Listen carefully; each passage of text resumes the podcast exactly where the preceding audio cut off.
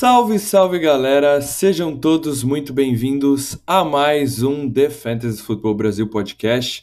Meu nome é Murilo Gargano e, como sempre, acompanhado do nosso queridíssimo Pedro Palomares. Seja muito bem-vindo a mais um episódio do nosso podcast, Pedrão.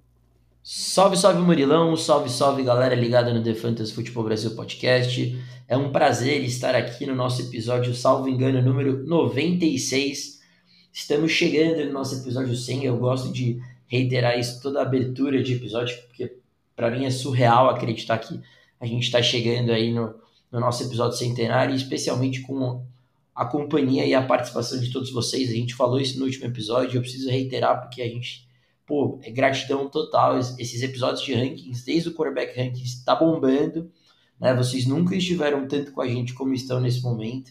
Então, muito da hora estar tá gravando para todos vocês aí que estão gostando do nosso conteúdo. E vamos que vamos, Murilão. Agora, wide receiver rankings, do wide receiver 11 ao wide receiver 20. E aí depois é você que manda, boss. Se você quiser fazer tareas, a gente faz e depois a gente começa aí o, o conteúdo da temporada. é isso, Pedrão. Episódio número 96, estamos chegando no 100. A galera tá acompanhando, tá dando aquela força pra gente, escutando todos os podcasts. Estamos chegando aí cada vez mais próximo da temporada. Acho que faltam menos de 50 dias aí para a temporada da NFL. Então, galera já começa a fazer mock e tudo mais. Hoje fechamos os nossos rankings de wide receiver, né? É, episódio passado a gente fez até o, o 11 e agora a gente fecha até o número 20. E, cara, eu, sendo sincero, eu acho que é, episódio para Terene não, não importa muito, porque depois de Travis Kelsey, talvez ali o, Mark Andrews, Kyle Pitts, Hogan, essa galera. Depois disso é meio que tanto faz, né? A gente é, até vai acabar comentando sobre os Tyrants, possivelmente vamos fazer um My Guide Tyrant, ou vamos trazer um Sleeper, um Breakout, alguma coisa, né? Nos mocks também a gente comenta bastante, né? Vocês vão ver a nossa estratégia que a gente adota, se, se vai buscar um Kelsey, um Mark Andrews, né? Vai buscar um Tyrant early, ou aposta num Tyrene ali de mid-round, como por exemplo o Kyle Pitts, um cara que tem bastante upside, ou realmente esquece a posição, né, e deixa para pegar um dos caras ali que saem para o final do draft, porque é, é uma posição muito complicada, né, eu, eu venho escutando podcast e tudo mais, é, muita, muitos experts, né, muito dessa galera desse mundo de fantasy fala, até indica, né, recomenda trocar a posição de Tyrant por um flex e jogar como se fosse uma, uma posição normal, né? Você escalar o, Travis Kelsey ou, sei lá, o Pat Farmer como, como um flex mesmo para tirar essa escassez que tem da posição de Tyrant, né? Porque ninguém gosta, numa liga de 14 times, ninguém gosta de ver o seu Tyrant fazendo três pontos na rodada, né? Então é bem complicado. Mas é isso, Pedrão. É, Semana passada a gente fez um episódio até um pouco mais curtinho, né? Não sei se a galera curtiu aí, tá acostumado com nossas maratonas de mais de uma hora, mas já tivemos ali uma mini resenha aqui no começo do podcast. Você tem alguma coisa a comentar, alguma coisa que você quer trazer aqui para o nosso podcast? Ou podemos continuar com os nossos rankings, Pedrão? O que eu tenho para comentar é que com as notícias que vêm surgindo no mundo da NFL, né, da, da revolta dos running backs, né, do motim dos running backs, né, porque os GMs consideram o running back uma posição dispensável, que não merece né, os jogadores serem pagos. Você vem aqui e fala que a gente tem que descartar os Tyrants, Murilão. Você está seguindo a, mes a mesma entonação desses caras que odeiam running back, você tá vendo? Não, mas eu, eu tenho o espírito de, de NFL, de Jerry Jones aqui. Jerry Jones. Não, mas é verdade. A, a real é que você só gosta da posição de Tyrant quando você drafta o Kelsey. E tirando o Kelsey, a inconstância é praticamente para todos, né? até para o Mark Exato. que é um cara que bate de frente com, com o Kelsey aí. Mas enfim, vamos que vamos, Murilão. Vamos, vamos falar um pouquinho sobre esses wide receivers. Bora então, Pedrão. Bom, a gente fechou ali com um pouquinho a mais do top 10, né? Terminamos com o Jalen Waddle, nosso número 11. A gente teve um empate ali entre Waddle e Amon Russell Brown. Então agora a gente continua do nosso consenso número 12, né? Que também é um empate. É, temos empatado aqui como número 12 DK Metcalf e T. Higgins. O Metcalf é o 12 do, do Pedro e o meu 13, e o Higgins é o 13 do Pedro e o meu número 12, então por isso eles estão empatados aqui na 12 posição. Eu vou falar um pouco aqui do, do que eu tenho melhor ranqueado, né, que é o T. Higgins, e aí o Pedrão já pode trazer os comentários sobre o Higgins e sobre o Metcalf, que é o wide receiver 12 dele. E na verdade não tem muito o que falar, né? Assim, quando a gente pensa no T. Higgins, a gente está falando de um wide receiver que é muito bom na vida real, né, na, na NFL, que joga em um dos melhores ataques da NFL com um dos melhores quarterbacks da NFL. Então, ele te traz uma segurança, ele te traz uma consistência, né?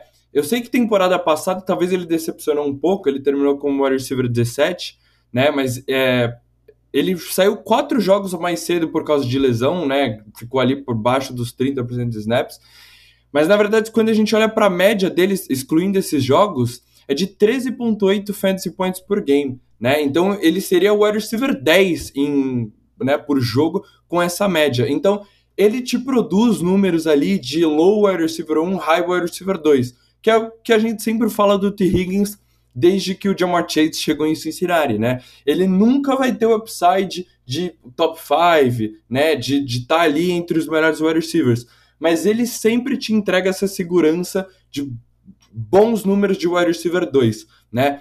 Nessas duas últimas temporadas, ele perdeu alguns jogos aí por causa de lesão, mas mesmo assim conseguiu terminar com 70 recepções, mais de mil jardas e mais de seis touchdowns, né? Nessas duas temporadas. Então, é, para mim, é um cara muito safe, né? E que consegue te entregar upside. E aí, assim, é, se a gente falou pro Chase do upside do Joe Burrow e tudo mais, vale pro Higgins também, né? Eu sei que os dois vão dividir os targets, né? Tem o Tyler Boyd também envolvido, mas uma temporada de MVP de 5 mil jardas, de 40, 50 touchdowns pro Joe Burrow, que é totalmente possível, né? O Pedrão até é, falou, trouxe isso no episódio de quarterbacks. O T. Higgins aí, aí sim ele consegue brigar ali para um top 7, talvez, talvez até mesmo top 5, porque com certeza ele vai ter uma boa porcentagem aí desses números do Joe Burrow. É um wide receiver grande, alto, então é targetado na endzone, então tem upside ali para talvez 10 touchdowns ou mais. Então, por isso que ele, ele tem que estar tá aqui, Pedrão. Boa, Murilão. É, eu concordo 100%. Eu acho que aí no range de de T. Higgins e de Ken Metcalf são dois baita jogadores que você sonha em ter como seu wide receiver 2, né? Porque se você tem um Higgins, um Metcalf como dois, é porque para você você provavelmente tem um baita de um wide receiver 1. Um, né? Mas são caras que eu particularmente gostaria de targetar até como meu wide receiver 1. Um, né? Eu acho que o T. Higgins, a única forma que você não quer ter ele no teu time é se você tem o Jamar Chase. Né? Porque aí não faz muito sentido você ter os dois wide receivers de Cincinnati, até por conta de buys e etc mas em qualquer outro cenário você quer muito ter esse jogador, né? Para quem escuta a gente desde o começo, eu sei que tem uma galera que escuta o, TF, o TFFB desde o dia 1. O T. Higgins foi talvez um dos meus jogadores favoritos em termos de My Guys, né? Há dois anos atrás, né? Na época que o John Martin saiu do college. E, e cara, ele é um talento fantástico para mim. Desde a época de Clemson, é um cara que tem uma capacidade gigantesca de subir e buscar a bola no trigésimo andar, porque é uma envergadura absurda, é um baita de um red zone monster, né? E, e, muitas vezes ele acaba sendo um pouco ofuscado justamente porque o Jamar Chase é um dos wide receivers mais targetados nas últimas 5, 10 jardas do campo pela dominância do Jamar Chase, mas isso não apaga em nenhum momento o talento absurdo que o T. Higgins é, até no próprio cumprimento de rotas, né? Assim, em termos de contested catch ability, ele é um dos melhores, se não o melhor da liga, tá? mas é um jogador que, como o Murilo falou, está atrelado a, na minha visão, o melhor quarterback em termos de passe, né? Porque o Patrick Mahomes, obviamente, ele é o mais dominante, mas nenhum quarterback joga na posição de quarterback melhor que o Joe Burrow, na minha visão. Então, está atrelado, na minha visão, ao melhor quarterback da NFL, a um dos melhores ataques da NFL, né? E, e com potencial de novo, do, Joe Burrow passar dos 40 touchdowns, e aí muito passa por ele também esses touchdowns então, para mim, ele tem que estar tá no range ali de um low wide receiver 1. O motivo pelo qual eu gosto um pouquinho, e realmente é um pouquinho mais do DK, do, do, do DK Metcalf, é porque ninguém foi targetado mais na red zone no ano passado do que o jogador do Seattle Seahawks. Assim como o T. Higgins, o DK Metcalf é um monstro na red zone, especialmente dentro da end zone, né? Como eu falei, ninguém na NFL foi mais targetado do que o Metcalf dentro da endzone, né? Então, é um jogador que é um imã de touchdowns, é um imã para o Dino Smith no sentido de completar o passe dentro da endzone e marcar seis pontos, né? Justamente pelo porte atlético dele, pela dominância dele, né? O DK Metcalf, além de ser muito forte, além de ter uma absurda envergadura, é muito, muito, muito dominante, um excelente cumpridor de rotas, muito rápido, muito veloz. Ele recebe a bola e tem um espaço livre. É, é né, to the end zone. Então, assim, são dois wide receivers muito dominantes, atrelado aos melhores ataques da NFL, né? Seattle, para mim, é um ataque com muito potencial. E aí eu acho que é mais a questão do, do para mim, que pesa o DK Metcalf estar na frente, é quem é o wide receiver 1 do seu time. Né? Então você tem um Higgins claramente um 1B, praticamente um wide receiver 2, né, do, do Joe Burrow, porque o Jamar Chase, obviamente, é o número um. E quando você olha Seattle, o DK Metcalf é claramente um, né? Você tem DK Metcalf e Lockett um oposto ao outro, o DK Metcalf como um X-receiver e o Lockett como um Y receiver, e aí o, o JSN vai né, literalmente dominar os targets no meio do campo no slot. Mas ainda assim, a dominância do X-receiver de ser o wide receiver 1 de Seattle me atrai mais ao DK Metcalf do que o T. Higgins, justamente pelo role dele como wide receiver 1. Mas, de novo, neck a neck, é muito próximo um do outro, até pelos estilos de jogo, mas eu acabo optando por uma ligeira vantagem o Metcalf, mas eu tô super feliz de a gente ter os dois empatados como wide receiver número 12, Murilão. Pô, Pedrão, você falou um negócio, né? Acabei lembrando, uh, nessa temporada que o T. Higgins foi seu My Guy, a gente teve talvez a maior discussão aqui deste programa, da história desse podcast, em que eu escolhi Jamar Chase como my guy na temporada de calor e Pedro T. Higgins. Então, os dois, cada um escolheu um wide receiver dos Bengals, né? Teve a disputa aí para ver quem melhor. O Chase acabou indo melhor, mas o, o. Higgins tam, também teve uma baita temporada, então os dois acertaram, né? Mas lembrei aí dessa, dessa nossa história aí do podcast. Mas é exatamente isso, Pedrão, né? O que você falou do, do, do Metcalf não tenho nem muito complementar como você disse, ele é um monstro na endzone, né? Foram 24 targets na endzone, 9 a mais do que qualquer outro jogador. É... Teve aí uma temporada fantástica com o Geno Smith, mas é... talvez o que, que, pesa um pouco é, é o, o T. Higgins tem o Jamar Chase, mas o Metcalf ele ainda acabou produzindo menos que o Locker, né? O Locker teve é, 13 pontos e meio a mais do que o Metcalf para Fantasy e, e, com muito menos targets na endzone, o Locker produziu três touchdowns a mais, né?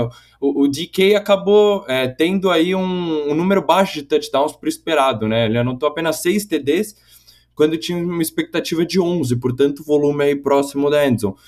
Mas assim, é, é um cara que já já teve duas temporadas com, com duplo dígitos de TDs, né? A gente sabe o, o monstro físico, atlético que é o Metcalf. O Lockett já está ali numa idade mais avançada, então, apesar de sempre produzir bem e sempre superar o ADP, né? Todo mundo coloca o Lockett para baixo, ele sempre termina bem. O Metcalf está no auge aí da sua carreira, com 25 anos. Então, é, eu, eu também gosto bastante do Metcalf. Eu acho que. Eu, eu coloco o Higgins na frente porque eu acho que é uma opção mais safe. Mas se você quiser procurar um pouco mais de upside, o Metcalf é uma opção bem interessante aí para ser seu wide receiver 2 ou até mesmo um wide receiver 1, porque é um cara com upside para mais de 10 TDs, é um cara que já teve uma temporada de 1.300 jardas, né? Como o Pedro disse, esse ataque de Seattle tem tudo para mandar muito bem, apesar de, lógico, não dá para comparar Joe Burrow com, com Geno Smith, né? Mas é isso, Pedrão. Nossos dois wide receivers empatados na posição número 12 e no número 14, a gente tem aí um consenso, né? É, Chris Olave é o wide receiver 14 dos dois. E bem legal de falar do Olave, né? Porque a gente chama tanta atenção aí pro Garrett Wilson, né? Agora vai jogar com Rodgers. Mas o Chris Olave teve uma temporada de rookie fantástica também, né? Ele foi o, o outro wide receiver que bateu a marca de mil jardas, né? Mesmo com dois jogos a menos, né? E assim, é, em vários jogos, né, na, na maior parte da temporada, ele não era tão utilizado, né? Ele teve apenas seis jogos com mais de 70% dos snaps. E tudo isso, né? A gente fala do Zach Wilson, Mike White nos Jets. O Chris Olave jogou com o Andy Dalton, né? Acho que jogou com, com James Winston também, jogou com Taysom Hill de quarterback. Então, uma situação horrorosa também é, em New Orleans na posição de quarterback. Mas o Chris Olave mostrou o talento dele, principalmente é, como uma ameaça vertical, né? Ele era muito procurado ali pelo Dalton nessas bolas longas. Foi o sexto wide receiver em A-dot, né? Average depth of target, né? A profundidade dos targets. Sempre traz essa estatística aqui. Sétimo em yards per route run, ou seja, muito eficiente porque ele conseguia essas rotas mais longas, né? Esses passos mais longos, essas big plays. A gente viu o Chris Olave é, fazendo ótimas recepções aí nessas big plays. Então, assim, como eu falei, é, é um wide receiver que foi apenas. É, o, o, o wide receiver 69 em snaps, o 49 em rotas. Então, como eu disse, ainda pouco utilizado para o talento dele e para o que deve ser essa segunda temporada. Então, eu acho que ele vai estar tá muito mais envolvido nesse ataque, né? O Michael Thomas. É, não dá para contar com ele ficando saudável e mesmo assim já passou o seu auge. Hoje o Chris Olave tem tudo para ser o wide receiver 1, aí o principal target desse time, né?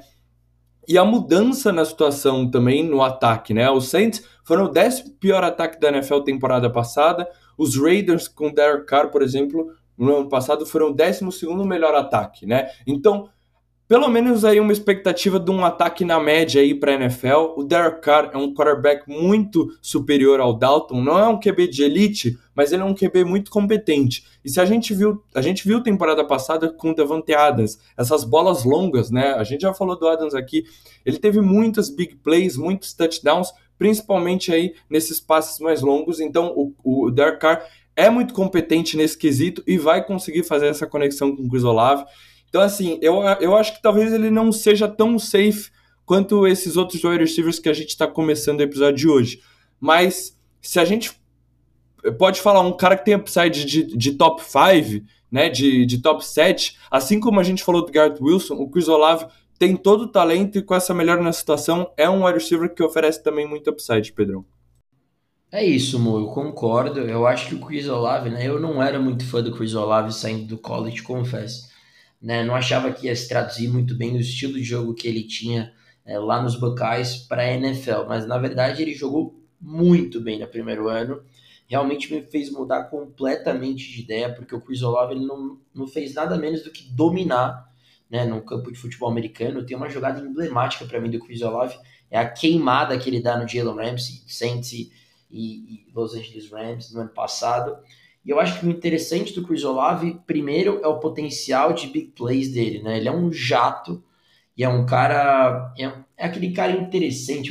Não tem. É, o sós, né? O, o molho do Chris Olave de, tá, de se posicionar bem de, e do potencial. Ele tem o gingado, né, Pedrão? Isso, é. Às vezes é difícil traduzir, mas ele, ele consegue se movimentar muito bem. Ele é um cara que utiliza muito bem o espaço dentro do campo de futebol americano. É um cara que sempre toma as decisões certas no cumprimento de rota. Você vê o Olave sempre num espaço vazio. Você não vê o Olave, até pelo tamanho dele, ele não procura estar tá numa contested catch play.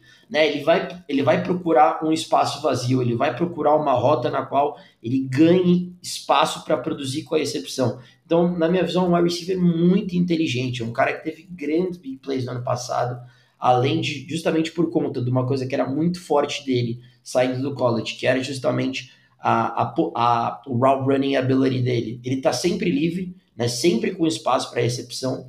Então é um cara que me chama muita atenção e é um cara que os reportes, né, apesar de o training camp estar tá começando agora e a gente vai começar a reagir aos reportes agora, o próprio Derek Carr já veio e disse que cada vez mais a conexão com o Chris Olave está ficando melhor, que eles estão melhorando cada vez mais então é um cara que tem um upside gigantesco, é o que o Murilo falou. A gente viu o Olave trabalhar com Andy Dalton, trabalhar com James Winston, né? Então, quando você recebe um wide receiver como o Derek, ou um quarterback, desculpa, como o Derek Carr, que pelo menos ele é um médio alto quarterback para a NFL, por isso que recebeu um contrato de 150 milhões de dólares, vai existir uma melhora. Existe um positive regression aí para o Chris Olave em termos de quarterback, da mesma forma que o Murilo acabou de falar, existe um positive regression para o DK Metcalf em termos de touchdown. Né? O estático que o Murilo passou é, de que a, o, que era esperado para o DK eram de 11 TDs e ele só teve 6, né? É um, é um, é um dado importante e positivo para a gente imaginar que o DK pode bater a marca que ele teve, ainda mais com o Lockett cada vez mais, né? Indo pro. Né, diminuindo a intensidade e o estilo de jogo dele, chegando próximo dos 30 anos. Então, esses positive regressions, tanto do Metcalf como do Olave, de receber um quarterback novo, é um bump muito interessante. A gente acabou de falar isso no episódio passado, por exemplo, do Gary Wilson, que vai agora jogar com o Aaron Rodgers. Então, essas mudanças positivas são muito importantes para os jogadores. Eu, particularmente, adoro wide receivers com upside. Né? E eu acho que assim, se você consegue draftar o Olave como seu wide receiver número 2, é fantástico. Eu não seria é, arrojado de draftar ele como meu wide receiver número 1 um para montar meu roster. Eu acho que você estaria correndo um risco. Né? Mas assim, se eu consigo montar uma dupla, né, um wide receiver 1 com o Chris Olave, eu estaria muito empolgado com essa dupla, Murilão. É isso, é isso, Pedrão. Bom, seguindo aqui com o nosso consenso número 15, o meu wide receiver 15 e o 16 do Pedrão, Devonta Smith, wide receiver do Philadelphia Eagles, e, e, também, assim, não, tem muito o que falar sobre ele. São só caras aqui excelentes, né, nesse episódio. Devonta Smith, temporada passada, para vocês terem uma noção, terminou como wide receiver 10, né? Tinha muita gente preocupada com a chegada do A.J. Brown, Devonta Smith tá morto para fantasy, e não, foram aí dois top 10 wide receivers nesse ataque de Philadelphia Eagles. É, ele teve apenas oito targets a menos que o A.J. Brown e teve sete recepções a mais, né? Com o Devonta Smith talvez sendo ali um, um cara dessas bolas intermediárias, né? Esses passes mais seguros do Jalen Hurts, enquanto o A.J. Brown, o wide receiver que esticava mais o campo, né? Que, que é, tinha mais upside dessas big plays. Obviamente, a produção do Devonta Smith em jardas e touchdowns não, não, não ficou próximo aí do, do A.J. Brown, né? Mas a gente está falando de um grande wide receiver da NFL, né? Eu lembro dele chegando do college, existia preocupação com o tamanho, mas era um, era um wide receiver que ganhou o Heisman Trophy, né? Então eu lembro que eu coloquei ele como segundo wide receiver dessa classe na frente do Jalen Waddle, porque quando a gente assistiu o tape, a gente via um wide receiver muito bom, muito completo, que apesar do tamanho, ganhava bolas contestadas, conseguia produzir após a recepção, né? Um wide receiver muito, é, é, realmente um puro wide receiver, assim, com, com as qualidades de um dos melhores wide receivers da liga. Então tá indo para sua terceira temporada, tende a evoluir cada vez mais, né? Ainda mu muito jovem, tá em um dos melhores ataques da NFL. É, o Jalen Hurts em evolução, ainda assim é um ataque que não vai lançar tanto a bola, não vai ter tanto volume aéreo. E o A.J. Brown é indiscutivelmente o alfa desse ataque, né? O, o wide receiver 1. Apesar de dividirem talvez os targets, talvez fiquem ali na, no mesmo número de targets, a gente ainda imagina uma produção maior para o A.J. Brown, né? Principalmente também ali na red zone, na end zone, nos touchdowns devem ir mais para o A.J. Brown, mas o Devonta Smith não, não deixa nada aí. É a dever, porque é um grande wide receiver. A única coisa que talvez preocupe um pouquinho, eu fui atrás desses números, né? É, ele teve meio que duas temporadas, né? Uma com o Dallas Goddard e uma sem, né? Então, assim, é, com o Dallas Goddard, nos 10 primeiros jogos da temporada, ele teve uma média de 9.7 fantasy points per game, né? Então não estava produzindo tão bem, e aí ele começou a melhorar com, é, com o Dallas e aí ele começou a pontuar melhor com o Goddard Fodder. Mas, se a gente pegar nos três últimos jogos da temporada, que os dois estavam em campo juntos, o Devonta Smith teve uma média ali de 17,8. Né? Então, uma média bem alta, mesmo com o Gordon em campo ali mais pro final da temporada. Então, assim, eu acho que preocupa um pouquinho, né? Porque ainda assim, é, esses três últimos jogos é uma amostra pequena.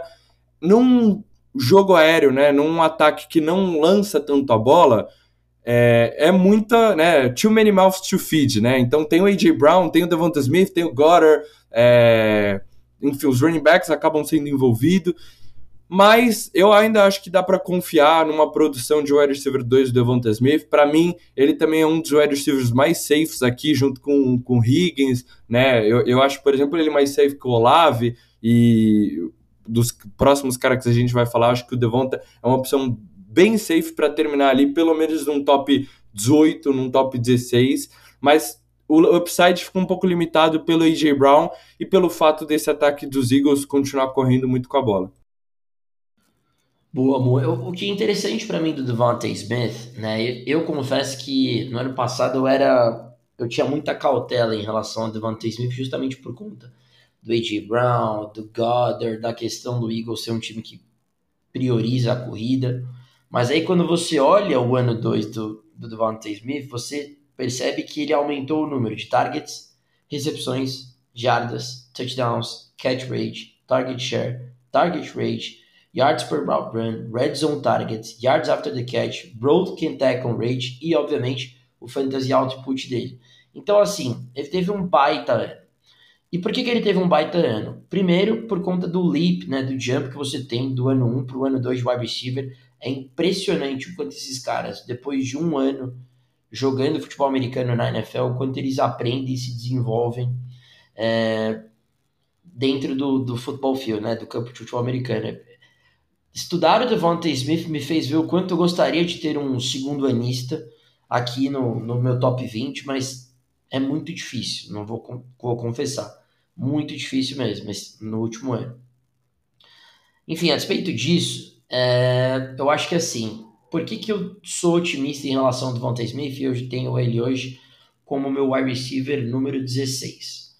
É, o que eu vi principalmente no final da temporada é que o Devontae Smith é um route runner savant. Né? Ele é um gênio do cumprimento de rotas e, via de regra, ele não tem o, a marcação do principal cornerback porque está sempre em cima do A.J. Brown. Então ele sempre enfrenta um cornerback número 2 do time. Só que ele é um gênio do cumprimento de rotas. Então, via de regra, o Devontae Smith está sozinho. E o Jalen Hurts começou a perceber isso, começou cada vez mais targetar o Devontae Smith, especialmente no final da temporada, que foi quando o Devontae Smith garantiu uma temporada de wide receiver número 1 um para ele. Então, apesar da presença do Goddard e apesar de ser um time que corre muito com a bola e vai ter muitos touchdowns terrestres, seja com o Penny ou com o DeAndre Swift ou propriamente com o Jalen Hurts, é um time que também vai lançar muito a bola e que principalmente vai anotar muitos pontos. Né? O time que mais esteve na red zone, junto com o Kansas City Chiefs, curiosamente né, e coincidentemente, foi o Philadelphia Eagles. Né? Porque é um time que dificilmente vai ter three and outs. É muito difícil você parar o Philadelphia Eagles. Então a, a chance do Devontae Smith anotar touchdowns é constante em todos os jogos. E aí o roteiro de ele ser sempre um wide receiver que vai ter uma marcação privilegiada por conta do A.J. Brown é muito interessante. Então, por que, que eu acho que dá para bancar o Devontae Smith como um wide receiver número 2, um mid, mid wide receiver 2? Por conta do volume que o time do Philadelphia Eagles vai ter. Por conta do ataque dos Eagles, do quanto o Jalen Hurts se desenvolveu como quarterback, né? Do tempo que ele tem para lançar a bola, do número de pontos que o Eagles vai produzir por jogo, dá para você ter um wide receiver 1 no A.J. Brown para fantasy e um wide receiver 2 no Devontae Smith para fantasy. Né? Então eu gosto bastante do Devontae Smith, acho ele, como você falou, extremamente safe, né? E, e, acho que é um cara que pode ter um upside de novo de ter mais uma temporada de wide receiver 1, porque o, o, o Dylan Hurts consegue bancar isso. Né? Então, outra questão que a gente tinha ano passado era saber se o Dylan Hurts conseguiria bancar com os seus passes performance dos, dos wide receivers, e ele consegue. Né? E, e para mim existe uma clara diferença do Devontae Smith pro Goddard. Eu acho que o A.J. Brown é um, o Devontae Smith é o 2, o Goddard é o 3, né? Então, é, eu gosto bastante do Devontae Smith, é um cara que eu vou estar tá priorizando assim nas minhas ligas se o ERP dele não estiver tão alto, Murilão. É isso, Pedrão.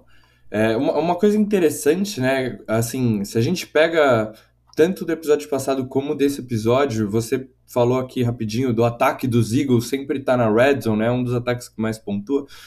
A maioria aqui de, dessa lista, desse top 20 wide receiver, vocês vão ver que são de, de caras que estão em um dos melhores ataques da NFL, né, num, num top 10 ataque da NFL, ou estão num, num, ataque que lança muito a bola, ou às vezes estão em, em, em, um dos dois, né, ou às vezes estão nos dois. Então, assim, é, talvez ele não vai ter o volume de um ataque que vai lançar a bola 600, 700 vezes na temporada, pelo menos ele está num ataque que vai estar tá com certeza ali no top 5 de, de pontos anotados, né? Então, como você falou, tem upside aí para anotar TD todo jogo, né? Então, é, é, é isso. É importante sempre, é, isso tanto para os wide receivers como os running backs. É, volume, mas pelo menos se não tiver no volume, você tá num, num ataque que produza, que seja aí um, um ataque é, interessante para a NFL. Obviamente, por exemplo, é, quando a gente fala de Houston Texans, Arizona Cardinals, você pode até ter o volume, mas o quanto esse time vai pontuar, né? Qual a upside de touchdown desses jogadores? Então, por isso que é, é, difícil vocês verem jogadores desses times quando a gente faz nossos rankings aqui, nosso top 10, nosso top 20, né?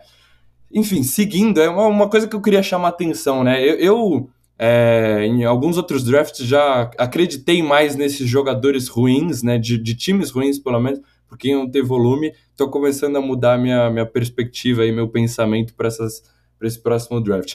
Mas seguindo, o wide receiver 16, esse é um cara que aí sim o ataque dele promete muito upside. DJ Moore, wide receiver é, do Chicago Bears, o novo wide receiver do Chicago Bears, né? É, o Pedro tem ele como wide receiver 15, eu tenho ele como meu wide receiver 18, né? Um pouquinho mais abaixo aí. Mas, cara, eu, eu sou fã do DJ Moore, porque o que esse cara sofreu aí na sua carreira da NFL, é, jogando com quarterbacks horrorosos em Carolina, Andy Dalton, Sam Darnold, é, Ken Newton aposentado, outros que eu não vou nem lembrar o nome aqui, mas em, nas últimas quatro temporadas ele terminou pelo menos como um top 24 wide receiver, né? Tirando essa última, ele vinha de três temporadas com mais de 1.100 jardas, mesmo nesse time horroroso de Carolina, né? Também é um cara sempre muito é, constante, perdeu apenas dois jogos na carreira, né? É, saúde, disponibilidade é um quesito para fantasy, é uma habilidade para fantasy. E aí ele chegou para ser o ele chegou para ser o AJ Brown do Justin Fields, né? E isso não tem como não fazer a comparação. Ele chegou para ser o wide receiver 1 desse time do Chicago Bears, o alfa desse ataque, né? Então existe aí muita expectativa, um hype muito grande, né? Mas é, assim como a gente tinha nossas precauções, né? Nossas preocupações com o AJ Brown em Filadélfia ano passado, existe aí um, um, certo risco aí desse ataque de Chicago Bears. Por quê? É o ataque que menos lançou a bola temporada passada, 377 tentativas de passe, é um número muito, muito baixo. E é o que menos produziu jardas aéreas, né? O, o Fields foi bom para fantasy porque ele corria muito, né? Mas apenas 2.219 jardas aéreas. Então é um time que ainda não tem um jogo aéreo desenvolvido, né? Mas assim, a chegada do DJ Moore deve promover a evolução do Justin Fields, deve promover aí também um maior volume nesse jogo aéreo. Não imagino que vai ser um dos grandes volumes, mas pelo menos aí passar de 470 tentativas de passe, né? Já ficar ali pelo menos é, como o quinto ou décimo ataque que, que menos passa a bola, aumentar um pouco esse número. E o DJ Moore ele é um wide receiver completo, né? Então, assim, o A.J. Brown é um alfa e um dos melhores wide receivers da liga, mas o DJ Moore, eu, eu acredito no talento dele, né? Ele é um recebedor pode trabalhar em rotas curtas, intermediárias, pode produzir após a recepção, né? É um wide receiver que pode ameaçar em rotas verticais e ele já mostrou tudo isso jogando em Carolina. Eu, como um, um dono do DJ Moore em, em, Dynasty League, já acompanhei tudo isso. Ele teve uma temporada ali com o Robbie Anderson, que o, o Robbie Anderson era o cara de mais target, mais volume, e o DJ Moore era o cara que esticava o campo. Ele já teve temporada de 10 targets por jogo lá em Carolina, um cara de volume. Então, assim, é, eu, eu aposto aí no upside do DJ Moore, mas me preocupa um pouco aí é, o volume que ele vai ter em Chicago e também o quanto o, o Justin Fields consegue evoluir, né? A gente já viu ele melhor na segunda metade da temporada, mas a gente ainda não espera ele sendo um dos grandes passadores da NFL. Então, por isso eu ainda não tenho o, o DJ Moore junto aí com esses é, wide receiver 2 aí da primeira prateleira, Pedrão. Boa, Murilão. É, é, eu gosto bastante do Moore, cara. Eu, é possivelmente uma opção de My Guy para esse ano na posição de wide receiver. É, o DJ Moore, Murilo fala isso há muito tempo. O Murilo é um grande fã do talento do DJ Moore. Tô aqui de prova disso. O Murilão gosta muito do talento do DJ Moore mesmo. É, meu ponto em relação ao Moore aqui, e, e cara, eu preciso destacar isso, é o fato de que o Moore sofreu muito na carreira dele, mas muito mesmo com os quarterbacks que ele teve que lidar desde o momento que ele saiu né, do draft e foi draftado pelos Panthers, né? E assim, o DJ quando ele teve targets valiosos, quando ele foi bem targetado, quando ele teve boas atuações de quarterbacks, ele sempre foi um wide receiver 1 para fantasy, porque ele é um wide receiver 1 para a NFL. Ele é um wide receiver dominante dentro do campo, né? E toda a produção do DJ Moore que foi contestada ao longo dos anos, muito estava atrelado à inconstância dos quarterbacks que estavam ligados a ele. Então, assim, disparado, o, o Justin Fields é o melhor quarterback que o DJ Moore já jogou na carreira dele. Então, assim, no momento em que os Bears vinculam um pacote que foi absurdamente bem pago pelos Panthers, no qual o DJ Moore estava envolvido, fica claro que esse time pretende colocar esse cara como wide receiver 1 do seu time. E quando você analisa o ataque dos Bears, e quando você vê a última temporada do Justin Fields, tudo leva a crer que esse time tem um potencial de se tornar um grande ataque da NFL. Por quê? Os roles que foram montados são muito claros. Você tem o Darnell Mooney jogando no Y. O Darnell Mooney ele é um perfeito wide receiver 2 para jogar no Y, porque ele é extremamente veloz, ele é um bom route runner e estica muito bem o campo.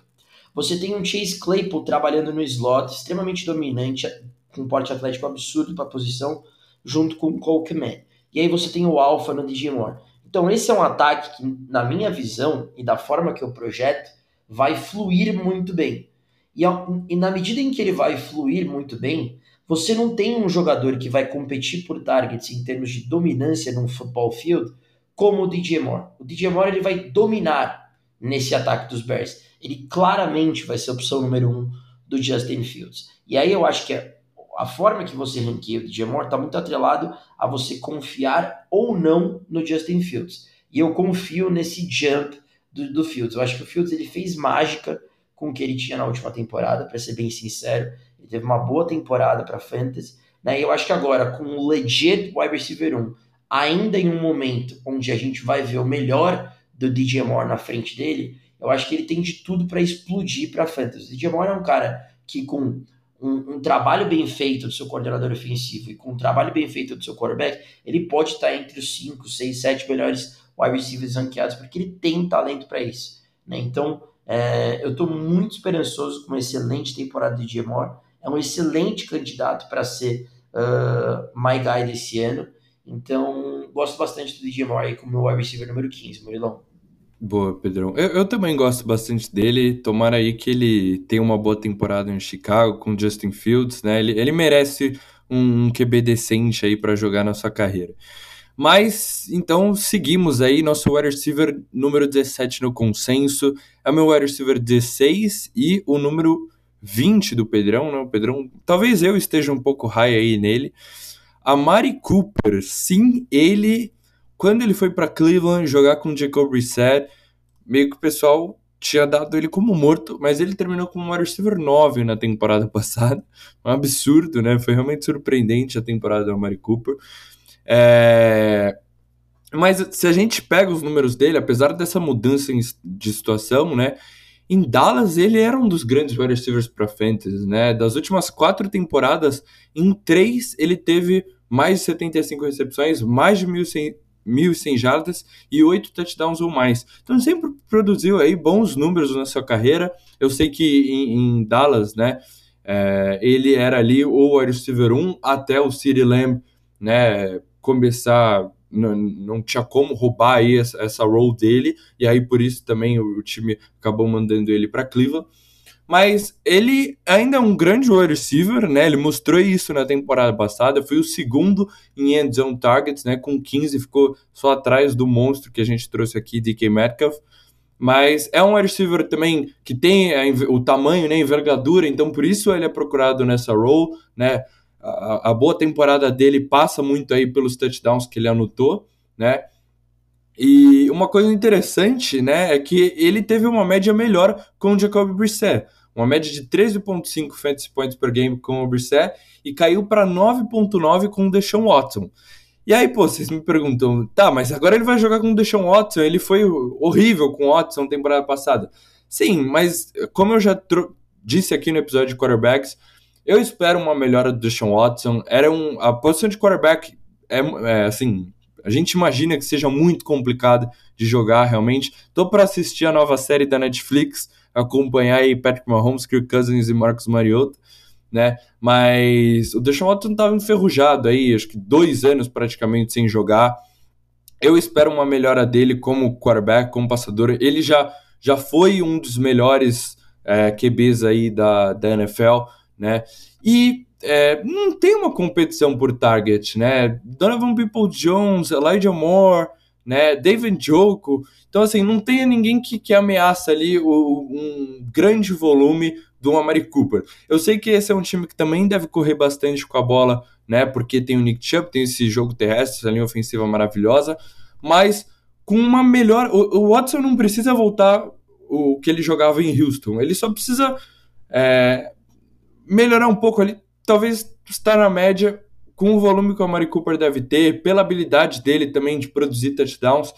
É, pelo que a gente viu na temporada passada, eu, eu coloquei ele aqui como meu wide receiver 16. E, assim, para mim, de, depois do Devonta Smith, todos esses wide receivers são muito interessantes, né? Eu gosto deles, eu acho que tem, tem upside, mas todos têm ali um, um negocinho, né? Então, é estranho. Eu, eu, eu não queria estar tá colocando o Amari Cooper aqui, mas pela produção dele, eu, eu acho que ele merece esse lugar aqui no, no top 20, né?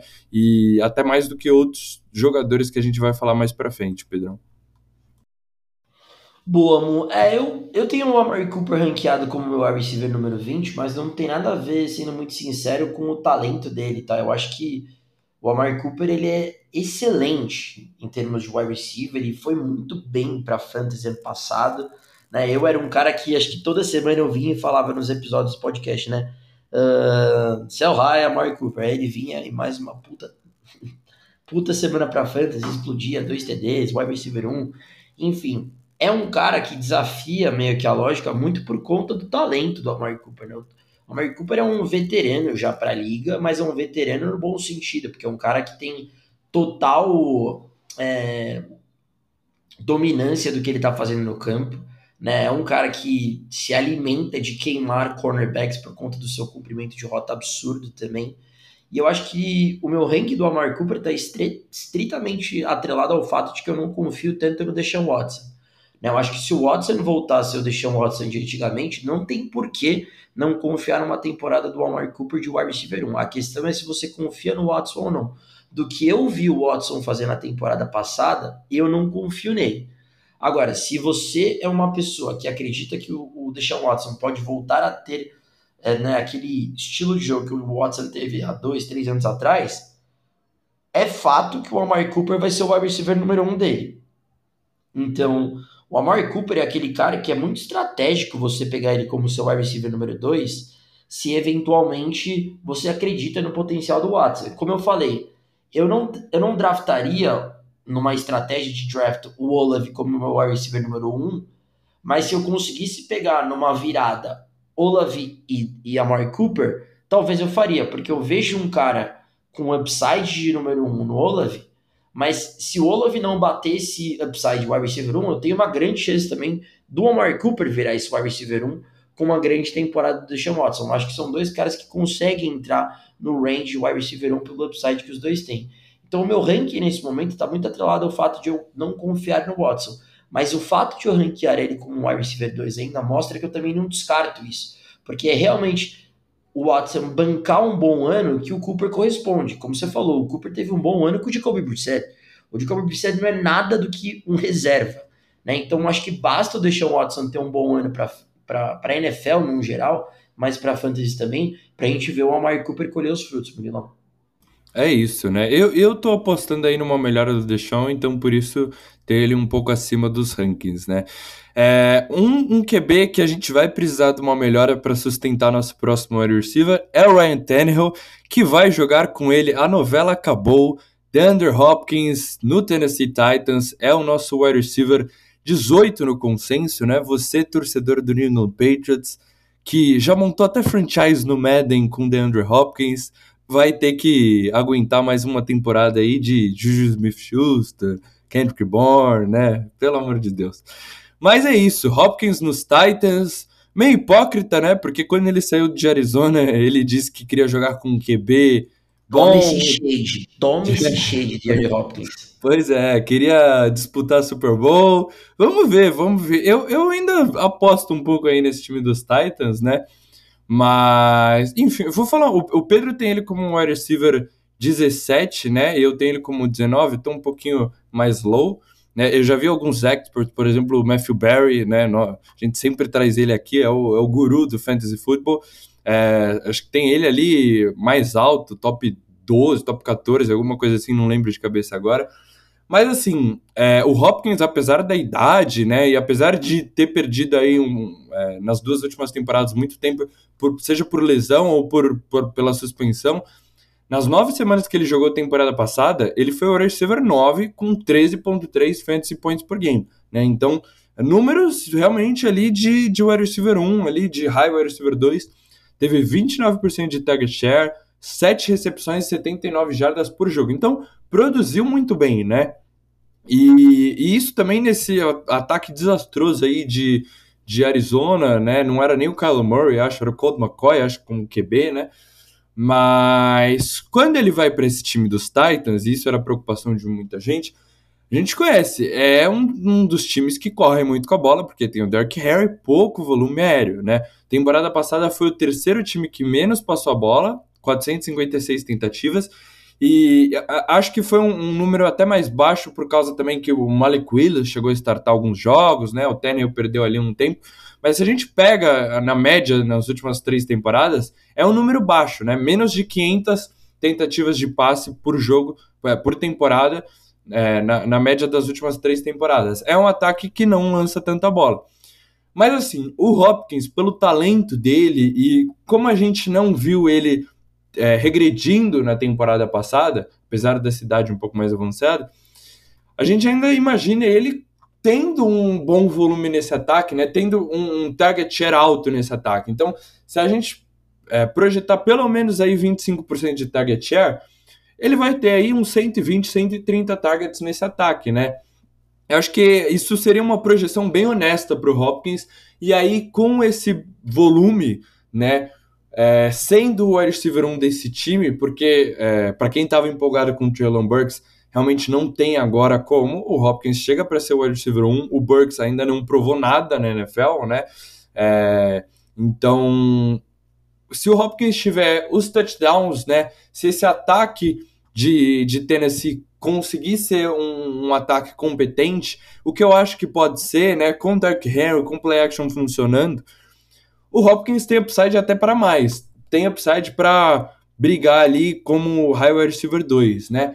Mas, assim como existe um, uma discussão do, do Harry, né, desse ataque implodir, né, existe um mundo que é, é, os Titans seja aí um dos piores ataques da NFL, o Tannehill já não consegue mais jogar quarterback, entra um calor, o Will Levis, que para mim ainda está longe de estar tá pronto para jogar na NFL, então, existe um certo risco, né? Eu acho que o Hopkins é muito interessante por causa disso. É, é um dos grandes wide receivers da NFL, mas está num, numa situação complicada e já está numa idade um pouco mais avançada.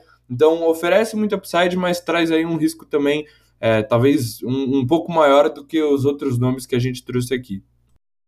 Boa, Murilão. Eu tenho uma análise um pouquinho mais robuscada do DeAndre Hopkins, que eu fui estudar bastante sobre essa movimentação, porque o engraçado é que assim que aconteceu a, né, o sign aí para os Titans, as pessoas tiveram uma reação ruim, né? Tipo, puta que merda.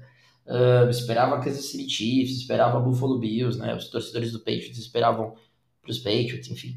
Mas o que para mim não seria particularmente uma opção boa para o Hopkins. Mas é, eu... Pra Fantasy seria horrível, né? Mas eu ia é. ficar feliz. Mas assim, é, Murilão, faz, faz parte, Murilão. Pense que o seu quarterback não é o Russell Wilson. Sempre olha pro lado, tem alguém pior. Mas a parte que eu fui. Na primeira coisa que eu olhei, eu falei, cara, ele vai ser o wide receiver 1 do time, ele vai dominar os targets do time dos Titans. Porque, querendo ou não, quando a gente olha pro time do Tennessee Titans neste momento, o quarterback é o Ryan Tannehill. O, o que a gente sabe sobre o Will Leaves até o momento é que se ele assumir, ele assume a partir da semana 6, e como eu e o Murilo a gente já falou, é um quarterback que, se o time estiver fluindo bem, é um quarterback para a próxima temporada só. Um quarterback cru, assim como o Anthony Richards. Dito isso, o Tannehill já bancou wide receivers uns há um certo tempo já. Né? O A.J. Brown foi wide receiver 1, é, esteve no range wide receiver 1 por dois ou três anos com o Tannehill. Né? O Tannehill tem a capacidade de bancar um wide receiver 1 para fantasy. O que a gente tem que entender é de que forma o DeAndre Hopkins vai jogar. O DeAndre Hopkins já tem 31 anos de idade, já não tem o burst, já não tem a explosão do DeAndre Hopkins de antigamente. Se você assiste o tape do Arizona Cardinals nos últimos jogos, né, o, o, o DeAndre Hopkins ele deixou de ser aquele wide receiver que faz a rota né, reta em direção à endzone, né, de queimar o cornerback e buscar a bola na contested catch, e ele cada vez mais está se tornando um wide receiver mais técnico, né, de vencer a batalha no slot e trabalhar no meio do campo. Se você vê o que foi o Hopkins desde que ele voltou da suspensão da temporada passada, ele foi uma máquina de targets no, no, no time do, do Arizona Cardinals. E é exatamente o que ele vai ser no time do Tennessee Titans. O DeAndre Hopkins ele não chegou para ser o cara que vai jogar no outside de X-Receiver. O DeAndre Hopkins vai jogar no inside. O que eu estou querendo dizer? Que o Traylon Burks vai jogar no outside. O Traylon Burks foi draftado para ser o próximo A.J. Brown do time dos Titans. E é isso que o Titans vai bancar. Eu estudei uma série de analistas aí de NFL que estudam playbooks e o que eu entendi e o que me parece que o Titans quer fazer e que faz sentido pela forma que o Hopkins jogou em Arizona nos últimos jogos e pela forma que o time vinha posicionando o Traylon Burks no final da temporada é posicionar o Burks no outside, jogando como ex-receiver, trazer o, DeAndre Hopkins para o slot, para trabalhar mais no inside, e aí é óbvio que o Hopkins vai dominar. Então o que, que eu estou querendo dizer? É um cara que vai ter muitos, mas muitos targets. E se o time fluir bem, se o Derrick Henry tiver uma boa temporada, né, conseguir o time estar perto da red zone sempre, né, é um time que tem de tudo para anotar touchdowns. E o Hopkins perto da end zone, perto da red zone, de novo, vai ser uma máquina. Então, eu tenho hoje o Hopkins como meu wide receiver 17, mas eu tô fluindo com a recente movimentação, porque é outro candidato a ser my guy. Nossa, o DeAndre Hopkins my guy? Sim, o DeAndre Hopkins my guy aos 31 anos de idade com um novo time, porque eu acho que tudo está em, porque para mim, Tennessee, se vocês analisam Tennessee, é um time que começou muito bem a temporada, tinha tudo para ganhar a divisão e começou a perder, sem parar. Por quê? Porque o time não tinha um jogador desse para bancar o ataque. Era o Derrick Henry Futebol Clube, né? Football Club, no caso, né? E, e, aí você tinha o Traylon Burks, que ainda era um rookie, um ataque que não bancava aéreo, o Tannehill tinha que se virar sozinho. Agora, com o DeAndre Hopkins, você tira um pouco a atenção do Traylon Burks. É por isso que eu acho que o valor do Traylon Burks não morreu. Eu acho que ele ainda tem um potencial gigante de breakout porque ele vai ser o ex receiver do time. Eu só acho que assim, numa liga full PPR, o Hopkins, para mim, é um wide receiver número um. E numa liga half PPR, tudo vai depender se o time conseguir fluir bem com o Derrick Henry, se ele estando saudável, e a linha ofensiva aguentar o trabalho do Derrick Henry. Se o, se o time do Tennessee Titans conseguir ter um equilíbrio de jogo terrestre e jogo aéreo, o Hopkins tem de tudo para ser uma máquina de targets esse ano e ser muito bem targetado nas últimas 5, 10 jardas do campo. Então, assim, gosto demais do DeAndre Hopkins, é o que eu falo. Você só consegue criar coragem no teu ranking quando você fala sobre ele. Só de estar falando sobre o Hopkins me faz pensar o porquê que eu não tenho ele um pouquinho mais alto. Só que aí ele tá ali naquele range de Devonta Smith e DJ Moore, que eu gosto demais também. Mas para mim o Hopkins tem um upside gigante esse ano, especialmente full PPR. Eu acho que ele tá numa situação melhor do que a do ano passado, tá? E tudo vai depender do equilíbrio do time Tennessee. Eu acho que o Hopkins tem de tudo para ter uma baita temporada esse ano. Eu acho que ele está no mesmo tier de Devonta Smith e DJ Moore para mim. Talvez até mais seguro do que os dois e com maior upside do que os dois. Então, para mim, ele está ali naquele range, wide receiver 15, wide receiver 17. Eu gosto bastante do D-Hop e para onde ele foi, Murilão. Tanto que o guru do Fantasy, Matthew Berry, tem ele ranqueado como wide receiver número 12. É isso, eu falei, eu não lembrava direito, e bem legal a sua análise, Pedrão. É, e eu, eu, eu acho que eu também eu tô nessa. Eu, eu acredito nesse ataque dos Titans, porque nas últimas temporadas vem sendo.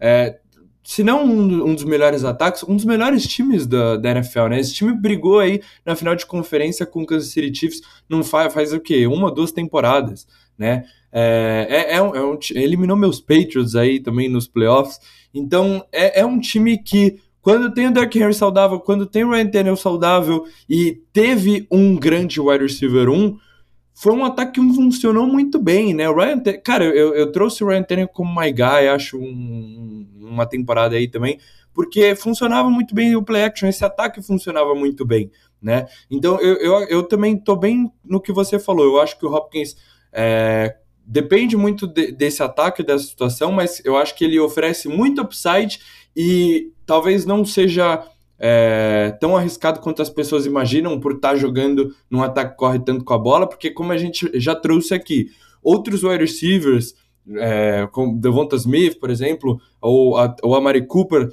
estão ataques que também correm muito com a bola e, e, a gente não fala tanto desse risco, né? E, e, oferece muito upside. Eu também acho que o Traylon Burks, óbvio, não vai ter o mesmo upside, mas ele jogando como dois pode ser interessante para ele né? Então é, é isso. Eu, gosto bastante dele também, Pedrão.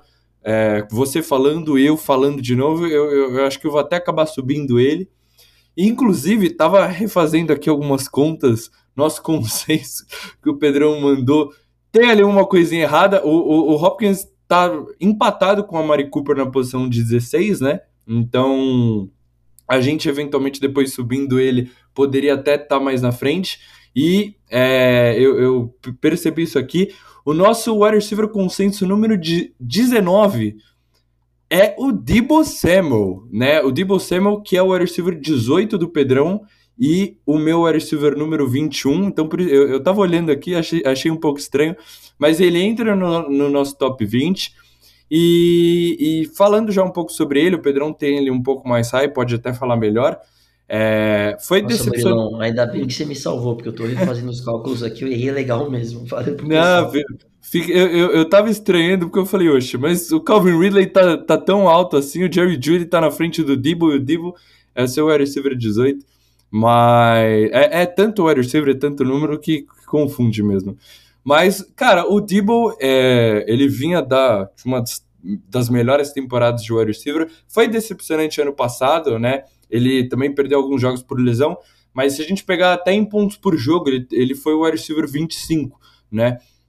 E também não foi, assim, o wide receiver 25 não é tão horroroso, a gente ranqueando ele aqui próximo do top 20, né? Então não é uma queda tão, tão grande. Mas assim, os toques na bola caíram um pouco, né? Caíram mais ou menos uns 30%, mas a produção caiu mais da metade, né? Tanto em jardas como touchdowns. E, e, e assim, ele foi muito eficiente na temporada de 2021 e muito ineficiente, né, pouco eficiente nessa última temporada. Então eu acho que para esse próximo ano deve normalizar esses números, né? E, e aí eu consigo o Debo Samuel, mesmo com é, é, não tendo tanto volume como foi em 2021, por causa da chegada do Christian McCaffrey. O, o Ayuk, por exemplo, foi um receiver que produziu até mais que o Debo. Você tem o George Kittle também, né? É, é um cara que, que chama atenção, que precisa ter volume nesse ataque dos 49ers, mesmo não tendo tanto volume, eu acho que a eficiência deve melhorar é, dessa última temporada para a próxima. E aí, com isso, o Debo Samuel consegue produzir. Ele, ele ano passado teve 7,75 toques na bola por jogo, então é um número interessante para o wide receiver. A gente sabe como ele é envolvido como um corredor, né, como um, um gadget player, né, e é um wide receiver também que, por exemplo, na temporada de 2021 ameaçava rotas verticais, né, ameaçava essas big plays. A gente está falando de um, um ótimo wide receiver e um ótimo atleta, né, um cara que quebra tackles, que é, que, que dribla o defensor no campo aberto. Então, com o Kyle Shannon, ele sabe muito bem utilizar o Debo Samuel.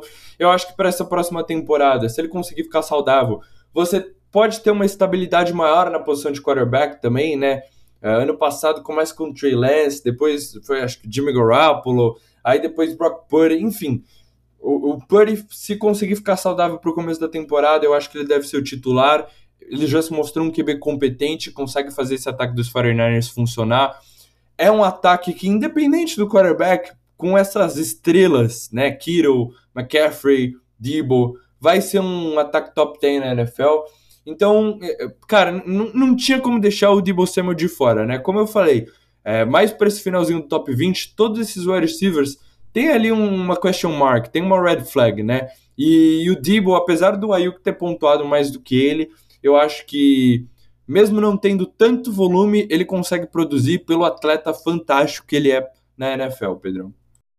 É isso, Murilão, tô 100% com você. Acho que eu não tenho nem muito que agregar. Penso a mesma coisa do Debo Samuel. É um cara que não dá para deixar fora do top 20 por conta do talento, por conta de ser literalmente, na minha visão, o melhor jogador pós-recepção da NFL.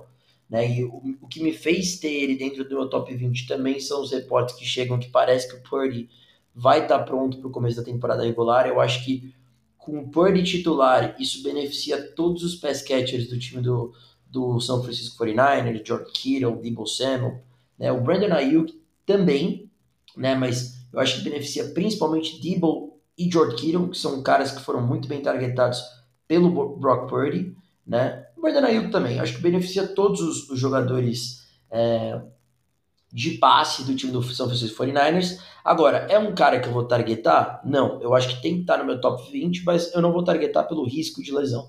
O Debo tá cansado de se lesionar e eu confio muito no upside do, do Ayuk. Né? Eu acho que a distância de Debo Samuel e Brandon Ayuk é muito close para mim. Eu tenho o Ayuk dentro do meu top 24. Então, pelo preço que eu pago de ERP de Debo para Ayuk, eu prefiro apostar no Brandon Ayuk. Mas, de novo, pelo estilo de jogador, pelo que ele já produziu, né, pelo jogador que ele é com a bola nas mãos e quando ele tem espaço, não dá para deixar o Debo fora do top 20, Murilão. É isso, né? Você falou da diferença pro Ayuk, mas até mesmo para os outros nomes na posição de wide receiver aqui, eu fiquei muito na dúvida de ranquear aqui esse finalzinho do top 20 e, e caras que ficaram de fora do nosso top 20. Então, às vezes aqui, quando você está num draft, é esperar quem sobra para você, né? Quem cai aí e conseguir um, um bom valor na, na, posição, porque realmente são todos ótimos wide receivers para fantasy, né? E bom, para fechar aqui nosso top 20, Ô, empatar... sabe, sabe, o que eu ia te pedir? Só que até eu Fala, Pedrão. por conta da minha confusão. Como que a gente está até agora de, de rankings? É, porque por conta da, da, do meu erro, digamos assim, no, no, consenso, a gente tem empatados número 12, DK e Higgins, aí a gente tem número 14, Chris Olave, Devonta 15, DJ Moore 17, o Amari Cooper, o DJ Moore 16, o Amari Cooper continua sendo 17, ou era o D-Hop 17. É, então, aí ficou empatado na posição 17, 18 a Mari Cooper com o Hopkins, né? É, é, é, a gente pode até colocar o Hopkins aqui na frente do Cooper, porque eu vou acabar subindo ele, né? Então eu vai subir no sangue. É, então. Talvez ele, ele suba aí até pro top 15, vamos ver. Mas. É, fica é assim, então. Murilão, eu, eu coloquei Gibbs de My Guy, não vem não. Ah, eu, não, eu, eu, eu, fiz, eu fiz a menção no podcast que pode ser meu My Guy, é Dibs meu. Não, mentira, justo, se quiser. Justo. Tem, tem, ah, o, Pedro, o Pedro já trouxe aí uns 10 possíveis, 10 possíveis a, a regra de, a regra de My Guy é a seguinte: mandou que é My Guy no WhatsApp é My Guy. Até mandar, tá livre. Agora, é se daqui isso. um minuto você mandar My Guy do Andy Hopkins, é teu. Fechou, então. Mas aí ficaram, então, o Cooper e o Hopkins empatados aí na posição 17. O Debo Samuel na posição número 20. E para fechar o top 20, mais uma vez, vocês sempre ganham um de brinde, porque a gente sempre empata no último cara dos rankings. Empatado na posição número 20, Jerry Judy e Calvin Ridley. É, eu, eu vou deixar. O Pedro já, já mandou o Hopkins, já cravou o My Guy dele aqui. Spoiler para yes. vocês: DeAndre Hopkins, My Guy do Pedrão. Mas, é, fechando o top 20, então, Jerry Judy e Calvin Ridley. Um é o receiver dos Broncos e o outro, o Pedro, tá ali um pouco acima de mim, que é o Calvin Ridley, tem como wide receiver 19. Então eu vou deixar ele, vou passar a bola para ele falar desses dois wide receivers e aí se tiver alguma coisa para complementar, eu fecho a análise do Pedrão. Boa. É, o Calvin Ridley, para mim, é o wide receiver mais polarizante desse ano, tá? Porque os reportes que chegam é, de Jacksonville é que ele tá completamente à frente dos outros jogadores. Né? Eu já falei isso à frente de Ingram, à frente de Christian Kirk. Eu sou um cara que gostava bastante do upside do Christian Kirk, draftei ele numa startup nossa. E Mas assim, se a gente lembra do, do Calvin Ridley, ele realmente ele é outro padrão de jogador de futebol americano de wide receiver desses caras que a gente está falando, né? Kirk, Ingram, ele é outro jogador. Calvin Ridley, antes de ser suspenso, ele estava ali top 4, top 5. Ele era visto como o novo Chris Godwin, né? Da temporada do Godwin de wide receiver número 2. Né? Então, assim, ele é outro estilo de wide receiver. A nossa dúvida era, um ano afastado do jogo, faria o Ridley ter perdido é, né, movimentação de jogo, né, né, o estilo mesmo, né? Um ano afastado é muita coisa. Você viu o Watson, o que aconteceu, a volta dele, quão desastrosa foi. Mas os reportes que chegam é que o Ridley tá voando e que não tem nem como comparar ele com outro jogador é, do corpo de recebedores de Jacksonville, porque ele é completamente diferente. A forma que ele se movimenta, a forma que ele cumpre rotas, enfim. O ponto é, Jacksonville é um ataque em ascensão. Jacksonville vai ser um dos grandes times da NFL. Trevor Lawrence é um jogador em ascensão. Opa, inclusive, lembrei de mandar mais um mega aqui para o Murilo. Mas enfim, é... o, o, time Jacksonville é um dos grandes times da NFL para a gente ficar de olho. Né? A defesa vem melhorando cada vez mais em, em, em draft. Né? Você vê um corpo de recebedores maravilhoso com Calvin Ridley, Christian Kirk, Evan Ingram e e Zay Jones, né? Você tem Dan Gibson e Travis Etienne. Então, assim, alguém vai se beneficiar demais desse ataque fantástico que está sendo criado. Alguém vai estar dentro do top 20, top 18 de wide receiver de Jacksonville. A questão é, vai ser o Calvin Ridley ou vai ser o Christian Kirk? Eu acho que com o training camp começando e a forma que está sendo reportado, o ADP do Calvin Ridley e os rankings do Calvin Ridley vão crescer. Porque aí vai começar, tá voando, realmente o wide receiver do time. A conexão com o Trevor Lawrence é absurda. Calvin Ridley é uma máquina de touchdowns no training camp. Aí os rankings vão começar a disparar. Hoje o Calvin Ridley está no range ali do que a gente tem ranqueado ele no consenso. 19, 20. Eu não duvido nada que quando a temporada começar, o Ridley vai estar tá como 12, 13, 11 às vezes.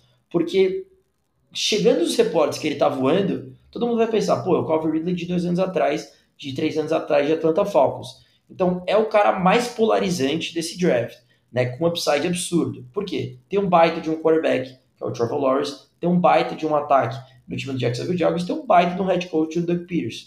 Então, assim, para mim é o cara mais polarizante desse draft que a gente tem que ficar de olho. E assim, numa liga que você não tá muito confiante com o teu time, você precisa draftar aquele cara que pode ser um game changer, o Calvin Ridley é esse cara. O Calvin Ridley, na minha visão, esse cara é um outro cara que eu tava cogitando fazer de my guy. O Calvin Ridley inclusive. Então, inclusive, né, tem, tinham três caras que eu tava de olho ali para ser meu my guy. DJ Moore, DeAndre Hopkins e Calvin Ridley. E eu acho que eu tomei uma decisão hoje. Na verdade, eu já tomei, mas eu posso mudar ainda, porque esse podcast é um podcast livre e vocês só vão saber no dia do My Guys mesmo, que a gente pode mudar de opinião o tempo todo. Mas é, eu, eu tava em dúvida desses três e com os, os reportes do Kenny Trank, pode ser que seja o Calvin Ridley. Mas hoje eu ainda estou um pouco é, cauteloso quanto à volta do Ridley, porque a gente sabe que um jogador de futebol americano, né, um tempo afastado, demora para voltar a pegar. Então, por isso que eu tenho o Ridley um pouquinho mais baixo aí, mas eu não duvido nada que ele pode ser um, um grande jogador, assim, comeback player of the year para Fantasy. E o Jerry Judy, cara, o Murilo, acho que pode até concordar aí, ele já deu um spoilerzinho. Ele teve um bom final de temporada, é o melhor ball runner do time do Denver Broncos, né? Eu quando falo dos jogadores do Denver eu tenho nojo de falar. Mas é um excelente ball runner, é um cara que nunca correspondeu à expectativa. Eu confesso que eu não gostaria de ter ele dentro do meu top 24. Eu acho que ele é um cara que deveria ser um wide receiver 3, mas eu não tô, muito confiante também com o que vem ali no, no, no, no final ali. Né? Eu acho que ele tá pau a pau ali, digamos, com o Slow wide receiver número 2, e eu acho que eu projeto ele para ser o wide receiver número 1 um do, do, time de Denver, né? O Sutton provou, infelizmente, não bancar o hype que a gente deu a ele, e o Judy, pela posição de não ser o alfa, de ser um ex, de não ser o ex receiver, de trabalhar muitas vezes no Y, mas eu acho que agora o Judy vai ser empurrado para dentro, porque você tem, né, o me esqueci, nossa, me fugiu o nome dele agora, que o, o Marvin Mims. Tim Patrick. Ah, o é, Marvin Mims. Patrick, então, aí que tá. Tanto o Marvin Mims quanto o Tim Patrick são jogadores de outside. Né? O Mims é um cara que estica o campo, mas pode também jogar no slot. E o Tim Patrick, sem dúvida nenhuma, é um outside receiver. Então, o que eu acho que a gente vai ver as formações dos Broncos é sem dúvida nenhuma é, Sutton e Tim Patrick, um de cada lado, e a gente vai ver o, o, o trabalhando por dentro. E eu acho que isso vai beneficiar muito ele. Então por isso que eu tenho ranqueado ele como o wide receiver 21, porque eu acho que ele vai ser o wide receiver mais targetado dos Broncos, e eu acho que por conta da habilidade de cumprimento de rotas dele e ser posicionado numa área do campo onde geralmente, se você é um bom cumpridor de rotas, você vai queimar o cornerback, eu acho que o Jury vai se beneficiar mais do que o Sutton e o Tim Patrick, Murilão. Boa, Pedrão. É isso, né? É, como você falou, o Ridley é um, um dos wide receivers mais polarizantes, porque eu já vi uma galera colocando ele no top 12, né? Ranqueando ele bem alto, porque realmente mostra muito upside, né? É, se a gente lembra do Calvin Ridley em Atlanta, né? Só que já faz tempo, mas ele teve uma temporada de top 5, né? Só que assim, eu, eu ainda tenho ali um, um pé atrás, porque é um wide receiver que não joga faz praticamente duas temporadas, né? Nessa última ele estava suspenso, em 2021 ele começou ali a temporada e se afastou por problemas pessoais, acho, né? Não estava com a cabeça em ordem e decidiu se afastar do, da NFL ali, do, dos jogos. É, e apesar de ter ali uma boa temporada em, em, Atlanta, né, jogando ao lado do Julio Jones, conseguiu ser um dos melhores wide receivers para fantasy, é, ele teve ali esses flashes, mas a gente não tá falando, por exemplo, do DeAndre Hopkins, né? Que, pô, teve aí várias temporadas sendo um dos wide receivers mais dominantes. A gente não tá falando de Devante Adams, né? Então, é, já mostrou muito talento, mas é, com tanto tempo fora da NFL, não, não sei se dá para confiar tanto assim, né? Então, por isso que o Ridley é interessante. É um cara que tem... É, é, muitas possibilidades, é um, é um, um range ali de no, no, Fantasy de terminar como um top 12 ou poder até terminar um pouco mais para baixo. E eu acho que se você aposta no Ridley é porque você está confiando, né? Como o Pedrão falou, no Trevor Lawrence, na evolução dele, nesse ataque de, de Jacksonville melhorando ainda mais, né? É, mas eu, eu não imagino esse ataque tendo um alfa. Eu não imagino o Calvin Ridley, apesar dos reports, eu não imagino o Calvin Ridley tendo 150 targets ou mais nesse ataque. É, você tem vários wide receivers competentes, né? Você tem o Christian Kirk, que foi muito bem em temporada passada. Você tem o Zay Jones, que teve mais 100 targets também no ano passado. O Evan Ingram acabou de assinar uma extensão de contrato, é um cara que vai estar envolvido. Você tem os running backs, o Travis Etienne, a gente sempre fala como ele pode ser melhor utilizado como um pass catcher, como um recebedor, né? Então, é, eu acho que vai ser um ataque muito distribuído, né? Então, o Calvin Ridley é, não, não vai ter um volume absurdo, a não ser que ele realmente volte aí a jogar na mesma velocidade que ele parou e seja aí um, realmente um dos grandes wide receivers da NFL. Então, por isso eu não, não tenho ele tão alto, né? Eu acho que aqui eu tô. A gente colocar ele como wide receiver 20 é, é, um, é um, uma, uma expectativa justa, né? Ele tem upside para terminar melhor, mas acho que ele tem upside para terminar um, um, pouco abaixo aí por causa desse, dessas preocupações, né? E o Jerry Judy, né? Se a gente vê o finalzinho da temporada é, dele, né? Depois ele sofreu ali com, com lesão, né? Mas depois de se recuperar nas últimas seis semanas, ele terminou como wide receiver 6, com uma média de 15.5 fantasy points per game. Né? Então foi realmente muito bom o Jerry Judy. Então mostra também ali um potencial, um upside interessante, né? E tudo isso no, no Denver Broncos sendo o pior ataque da NFL. E então, cara, é... eu, eu é, por mais que talvez vocês não, é, né, a gente não esteja tão otimista com o ataque do Denver Broncos, pior não vai ser, né? O, com, com possivelmente o Devonta Williams saudável, é, o Samaj Perrine chegou, né, também para ocupar essa posição de running back caso o Devonta não esteja 100%. É, você não tem um, um cara para tomar os targets do, do Jerry Judy, né? Então, apesar de não ser ali o ex-receiver, o cara do outside, pode ser muito bem utilizado nessa formação. Eu acho que ele vai ter a maioria dos targets nesse ataque, né? Sutton, Patrick, Mins, ninguém ameaça muito ele. O Sean Payton, pô, é um dos ótimos head coaches aí da NFL, então acho que ele consegue é, colocar esse ataque nos eixos. Não vai ser um top 10 ataque na NFL, mas acho que consegue ser um ataque funcional, né, utilizando muito dos running backs, como sempre foi em, em New Orleans. O play action também com o Russell Wilson. O Russell Wilson também, é, né, a gente não trouxe ele no episódio de QB, mas eu, eu ranquei ele ali como QB 16, QB 17, alguma coisa assim. É, porque, cara, eu acho que ele consegue ser um QB competente. Ele melhorou um pouco no final da temporada, né? E então, assim, se esse ataque conseguir voltar a funcionar, pelo menos, o Judy consegue ser ali um, um bom wide receiver 2 ali, um, pelo menos um low wide receiver 2. Então, por isso que ele tá aqui, né? Mas existem ali uns um, um certos riscos, né? E a, a competitividade nesses wide receivers são muito grandes. Eu, tanto eu como o Pedrão aí, como ele falou, tem três opções de My Guys. A gente ficou muito em dúvida entre esses nomes, né? São caras muito interessantes. E, e nomes que, que ficaram de fora também desse ranking. Eu, por exemplo, tenho o Keenan Allen é, dentro do meu top 20, né? Como meu wide receiver 17, porque eu confio muito no Justin Herbert e no Keenan Allen, sempre muito volume. É, Terry McLaurin ficou de fora desse ranking, né? Deontay Johnson, que não anotou nenhum TD, mas é um cara de muito volume. Pedro falou do Brandon Ayuk, né? Christian Watson é um, um calor aí que teve muito upside. É, Pedrão disse, né? Como esses wide receivers dão um salto, né? Tem uma evolução gigantesca do, do seu primeiro para o seu segundo ano. Drake London, um wide receiver fantástico. Então tem é, Tyler Locker, enfim, eu, eu, poderia ficar falando mais uma hora aqui, porque tem muitos wide receivers bons aí nesse range de wide receiver 18, wide receiver 20, 24, até o 30. É, você consegue ter wide receiver muito, competen muito competentes, né? Então, nosso próximo episódio provavelmente vai ser um mock draft, né? Então a gente vai conseguir abordar melhor aí nossas estratégias, se a gente dobra o wide receiver, tá targetando aí esses wide receivers no final do top 20, ou se, como a gente falou, a gente procura aí um running back, que a gente gosta tanto, Miles Sanders, né, Jake Down, essa galera. Enfim, é isso, nosso top 20 finalizado. Pedrão, seus apontamentos finais, mais um episódio longo aí, né, para matar os saudades.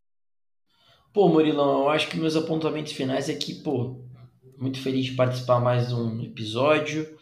E, cara, tava aqui dando uma olhada. Pô, é impressionante quanto esses episódios de rankings, eles são fundamentais para a gente não só entender o que a gente ranqueou, mas como a gente, escutando a opinião um do outro, faz com que a gente, por exemplo, desses rankings agora que eu tinha montado e a gente vem, discute, faz podcast, já me fez ver que eu tenho uma confiança ainda maior no Hop para subir ele nos rankings e me fez ver que talvez eu ranquear o, o, o Ridley dentro do meu top 20 não necessariamente algo prudente da minha parte, porque eu realmente, né, olhando por um lado e você falando por outro, me fez dar um pump the brakes, mesmo no hype que muita gente tenta trazer do, do Ridley, né? Então é engraçado, porque o, o, Ridley talvez estava no meu final three de my guys de wide receiver, e hoje acho que eu consegui ter certeza aí que talvez eu vá tirar ele realmente e vá descer um pouquinho nos meus rankings, né? Então, acho que hoje meu final, minha finaleira aí de de wide receivers para My Guy seria o DJ Moore e o D-Hop, mas eu já mandei o meu My Guy para o Murilão e ele não tem mais como pegar.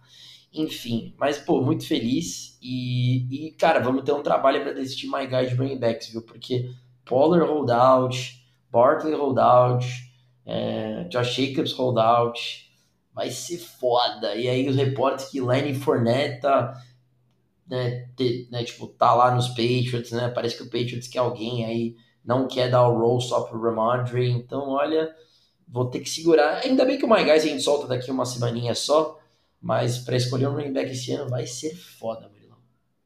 É isso, Pedro. A gente, como sempre, vai acompanhando os reports, né, trazendo para vocês as notícias mais importantes, os impactos para fantasy. É, é, pô, a gente estava tão feliz com o episódio de running back, tinha tanta opção, né? A gente é, gravou com tanta felicidade e agora esses contratos aí complicando a nossa vida. Para mim, o New York Giants seria maluco de começar a temporada sem o Saquon Barkley, porque eu não imagino esse time ganhando quatro partidas sem o Saquon Barkley.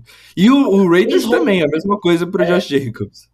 Rollouts de três putas, não. E o Dallas, sim, o Pollard, vai fazer o quê? Vai trazer o verdade, de volta? Verdade. Não dá mais pra draftar o jogador, entende? Aí o Eckler puto, Tipo, meu Deus, cara, eu vou draftar running back no sexto round só, zero RB, entendeu? Então é loucura isso. Mas é isso, Pedrão. É, finalizamos então nossos rankings: quarterback, running back, wide receiver. É, episódio de Tyrant provavelmente não vai ter, porque não é, não é uma posição tão relevante. A gente meio que não, teria muito o que falar, talvez, né? Enfim, e aí a gente consegue. Draft o Kelsey. Fala aí, Murilão. É basicamente isso. A gente vai conseguir falar um pouco melhor sobre esses Tyrants é, nos mock drafts, né? Aqueles caras que a gente acaba draftando nesses mocks, vocês sabem que a gente está mais confiante, que a gente gosta mais deles é, eventualmente trazer algum como My Guy, como Breakout, como Sleeper, né? E então a gente consegue falar melhor aí dessa posição, mas não acho que vale um episódio, não acho que vale mais uma hora de podcast. Próximo episódio provavelmente é mock, né? Faz tempo, quer dizer, gente, fazer nosso primeiro mock na temporada, né? Para ver como já ficam os times. Falou, tá falado, Murilão. É isso, porque aí dá um tempo para a galera também Fica na expectativa, o Pedrão já soltou um monte de spoiler de My Guy aí, mas fica segura a expectativa pro episódio de My Guys, que é talvez né, episódio favorito da galera, nosso também, de gravar na temporada. O mock, todo mundo também sempre gosta, dá pra gente. É, dá para vocês verem nossas estratégias, o que, que a gente está procurando no draft.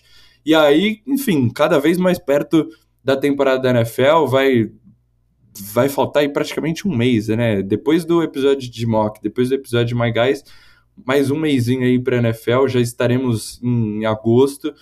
Então é isso, galera. Como sempre, muito obrigado pelo apoio. Pedrão falou aqui, vocês têm dado aí uma força gigantesca acompanhando todos os nossos podcasts, mesmo passando de uma hora. Então, muito obrigado sempre. Tamo junto. Até o próximo episódio.